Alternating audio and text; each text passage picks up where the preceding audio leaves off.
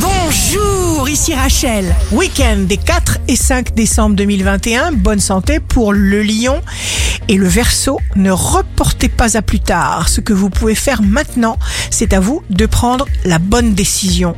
Les signes amoureux seront les gémeaux et les poissons. C'est par la discussion, par la parole, par le verbe que vous éclairerez vos pensées.